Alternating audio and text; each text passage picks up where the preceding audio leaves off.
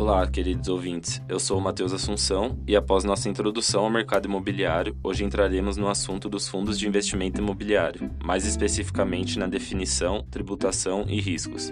Então, vamos lá. Os fundos imobiliários são como um condomínio ou grupo de investidores que tem como objetivo comum investir seus recursos em conjunto no mercado imobiliário. Ou seja, podemos entender os fundos imobiliários como um investimento através da bolsa de valores em que o investidor compra um determinado número de cotas do fundo.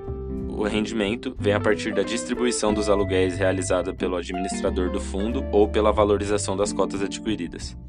O dinheiro investido nos fundos imobiliários é administrado por um gestor que é responsável por buscar e realizar os melhores investimentos para o fundo e garantir uma boa rentabilidade. É importante ressaltar que todas as decisões do gestor devem seguir as políticas e objetivos pré-definidos pelos cotistas do fundo e estabelecidas em seu regulamento.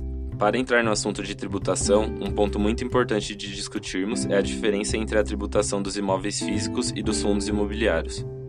A porcentagem dos impostos tributados sobre o rendimento dos investidores de imóveis físicos pode chegar até 27,5%, considerando o aluguel recebido, e até 15% sobre o ganho de capital. Por outro lado, a atual tributação para os fundos imobiliários é de 20% sobre o ganho de capital na venda das cotas e os rendimentos mensais são isentos de impostos.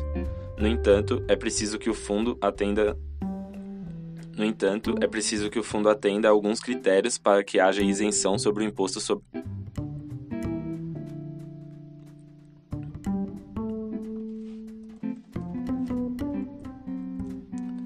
No entanto, é preciso que o fundo atenda a alguns critérios para que haja isenção do imposto sobre no entanto, é preciso que o fundo atenda a alguns critérios para que haja isenção do imposto sobre os rendimentos mensais, que são ter mais de 50 cotistas, ser negociado exclusivamente em bolsa de valores ou em mercado de balcão, distribuir 95% do lucro mensal no mínimo, e o investidor que se beneficiará da isenção não pode possuir mais de 10% das cotas. Caso isso ocorra, o mesmo será tributado em 20% sobre os rendimentos.